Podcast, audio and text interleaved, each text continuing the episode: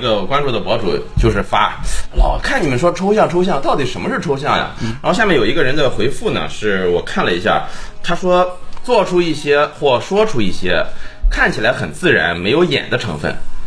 观众需要先是震惊，然后才是理解为什么要这样子做或这样子说。如果作为观众去观看主播，心里产生了这样的情绪变化，那这个主播就搞了抽象。然后博主的回复是：“你这个解释好抽象。啊然后还有一个说是，好比章鱼哥做了海绵宝宝的事。他这两个解释，比抽象这两个字儿还让我看不懂。